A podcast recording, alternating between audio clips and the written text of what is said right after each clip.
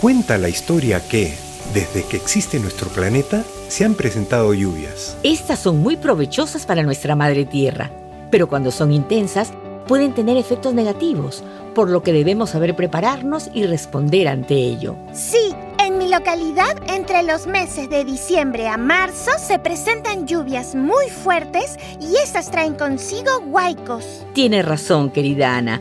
Los huaicos y deslizamientos son una mezcla de agua, tierra, rocas que con la velocidad y fuerza con que viene puede arrastrar lo que encuentra a su paso. Se generan porque las fuertes lluvias saturan el suelo y en este no existe vegetación y tiene ladera. ¡Increíble! Todo eso puede provocar la lluvia. ¿Y algo más que debamos conocer? Bueno, ahora que preguntas, Juan, cuando las fuertes lluvias aumentan el caudal de los ríos, esto genera a su vez desbordes, lo que produce inundaciones. Ah, ya entendí. ¿Y ante las inundaciones, cómo debemos prepararnos? Bueno, querida Ana, ante ello debemos siempre estar informados de las instancias técnicas, señalizar las zonas seguras y rutas de evacuación, y coordinar para el reforzamiento de muros para las puertas de acceso a tu casa o escuela. También es muy importante reparar los techos donde existan goteras o humedecimientos. Mantener la azotea despejada. Si tu casa o escuela se encuentra cerca de algún cauce, debemos protegerla con sacos de tierra o arena para evitar el ingreso de agua.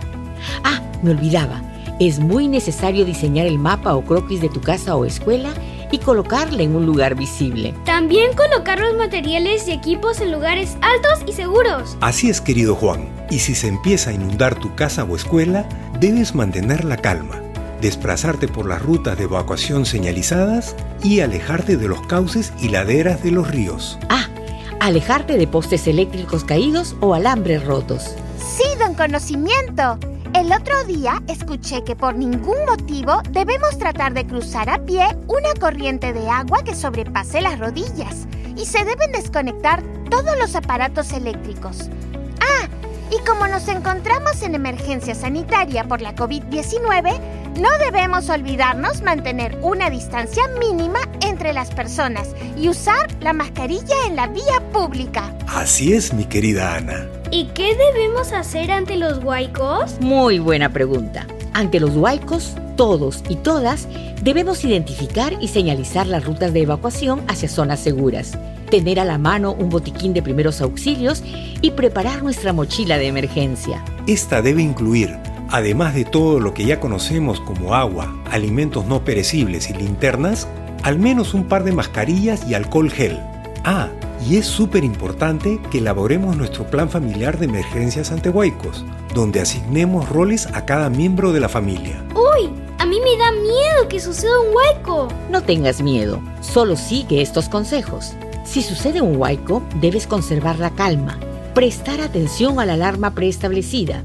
Inmediatamente debes alejarte del cauce, evacuar hacia las zonas de seguridad y alejarte de postes, árboles y cableados eléctricos. Si requieres ayuda, avisar a Defensa Civil de tu localidad. Y recuerda que por estar en emergencia sanitaria por el coronavirus, debes mantener una distancia mínima y usar tu mascarilla al salir. Gracias, doña y don conocimiento. ¡Qué buenos consejos! ¡Yeah! ¡Así lo haremos! ¡Gracias a ambos!